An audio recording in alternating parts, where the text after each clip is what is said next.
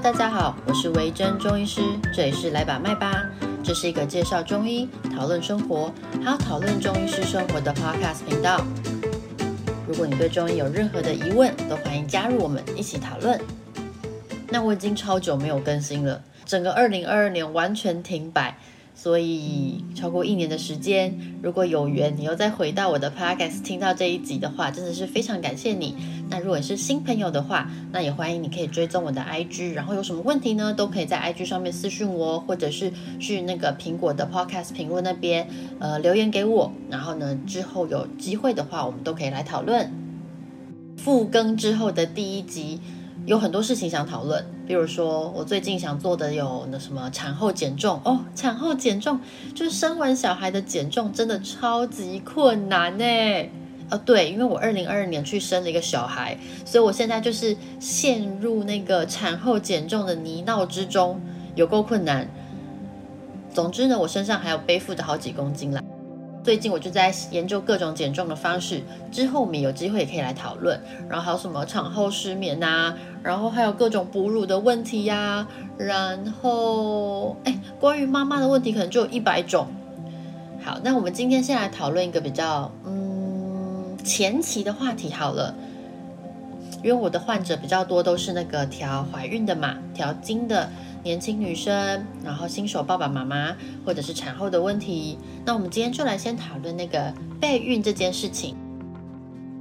现在因为整个大环境的影响哦，其实女生的生产第一个宝宝的年纪呢，都明显的往后延。那像我就是高龄产妇嘛，那我身边的朋友们几乎也都是满高龄的时候，或者不到高龄，可能只是呃大龄。女子然后怀孕这样，整个产程就会变得有点辛苦。那在怀孕之前所做的备孕呢，通常大龄或是高龄女子其实也会稍微辛苦一点。我们就来讨论一下，因为坊间有很多备孕的传闻，所以在这一集里面，我们就来介绍一下中医备孕会怎么做。当然，备孕的做法有很多种。我跟你说，呃，仿真中医师啊，百百种，每个流派都有，每个人做的方法、喜欢的事情、医疗手法也都不太一样。那我就以我自己习惯的做法为主来介绍。那如果你们遇到了其他的，也不要觉得奇怪哦，这就是很多种做法哈。那各个备孕网站都会说，好好休息、好好生活是很重要的一件事情嘛。我为了这件事情也做一下功课，想说大家都说些什么？没错，大家都说放轻松就会怀孕。好的，有时候事情的确是如此，那有时候就是没有这么容易。所以第一步其实是，请你要先去看妇产科哦。啊，对，这是个中医的频道，我们跟妇产科真的是好朋友，因为妇产科医师可以做很多中医没有办法做到，我们有所限制的事情哦。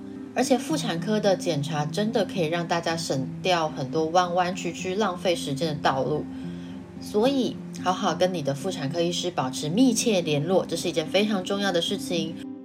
他对于妇产科的检查都会有一点点抗拒，这是正常的，但是那一切都是必须的，所以别紧张，先去做检查。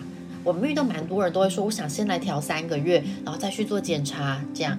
呃，但是哦，假设你是一个大于三十四岁以上的女生，通常我们都会建议你不要拖，马上立马，可能明天就去检查。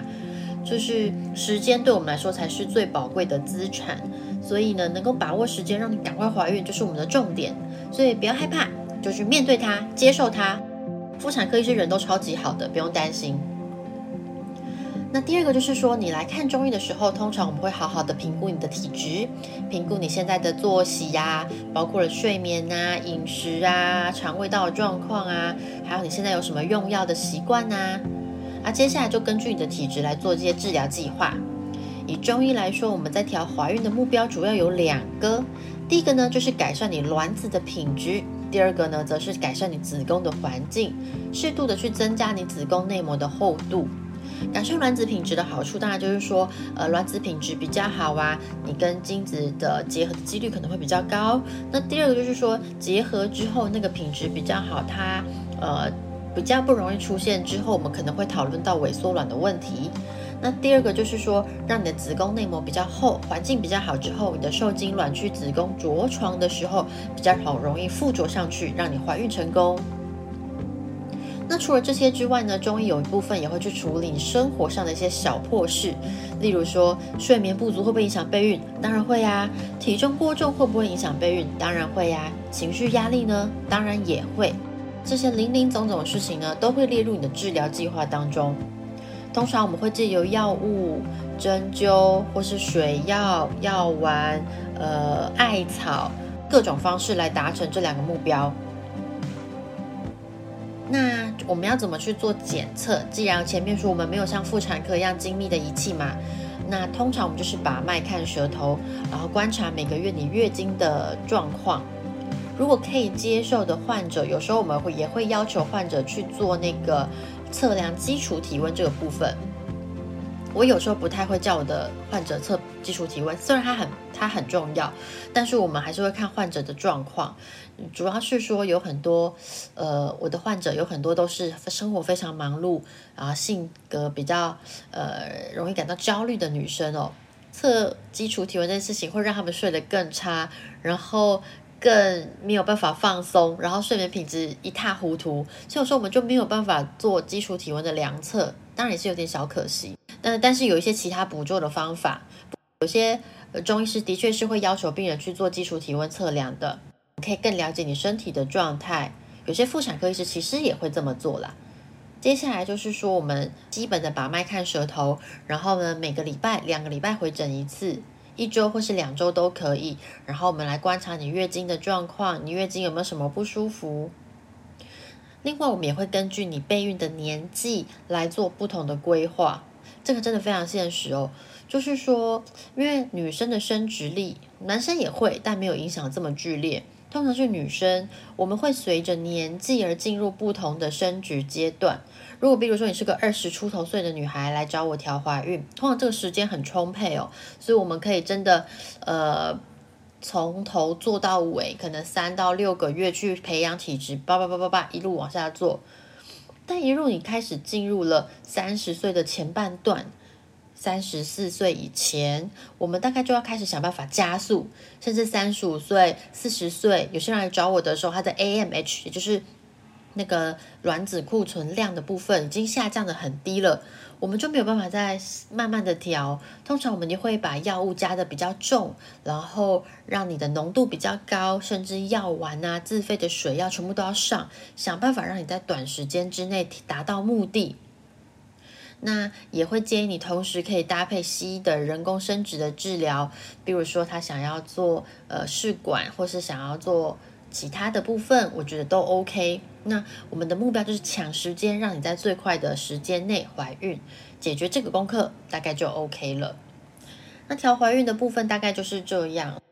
桃园市卫生局跟台湾的其他的组织，桃园市卫生局有一个专案，就是他会一年补助两次，呃，想要调怀孕的妇女可以来做治疗，然后他们会有一些。呃，package 一些包套的东西，然后桃园市政府会全权付费，这样我觉得是个很不错的东西。那很多人因为这个计划，然后接触到中医，看完一次之后发现，哎，真的很不错。他吃完药都觉得状况蛮好的，就开始进入了中医调怀孕的疗程，一直到他顺利得到了宝宝。那我们手边也有很多这样成功的案例，我觉得。调怀孕真的是一个让你压力很大，但是又充满喜悦的事情。希望每一个想要怀孕的爸爸妈妈们都能够如愿以偿。所以中医调怀孕大概是这样哦。我最近有收到，就是呃开始上班，因为我二月才开始重新上班，然后开始上班之后，有一些过去的老病人回诊，然后有一些就是在我去生产的过程中怀孕了。现在回来调一些怀孕中的不舒服，什么便秘啊，或者是害喜啊，什么之类的。每次看到这种都觉得哇，真是太好了，真是太好了。就是不止她怀孕了很开心，然后我也觉得真的是做了一件很好的事情诶。好的，那大概是这样。哎，我们家旁边最近在施工，希望那个当当声不要进去。好久没有录音了，我觉得录的超级卡。其实我刚刚前面已经录完一集了，但完全不能用，就超级卡的，所以我们又重新再来一次。但是录音还是蛮有趣的。希望我今年现在是几月？三月，我的我又要立一个 flag。通常立 flag 就会没有办法达成呢。好，不管，我们还是立一个 flag，就是希望我今年可以来采访一个人，随便一个人，呃，不是随便一个人，采访一个我我我很我很我很期待合作的一个人。然后，但是因为我本人采访功力超级弱，几乎是零，希望我可以做好准备之后再来邀请他。好的，那大概就是这样。那一样，呃，我会把我的 IG 放在下面。如果对中医有什么问题，或者是呃想要看看我，如果有空的话，会把这一集出成那个卫教文稿，然后会做成图文放在 IG 上面，大家也可以去参考一下。那有问题的话，可以私信我，或者是去那个苹果的 Podcast 撰写评论那边，可以给我五星的话就太好了，给我五星，然后可以问问题。那通常我去海巡的时候，就会捞一些问题回来，我们再来回答大家的疑问。那就谢谢你们的收听，我们下次见喽。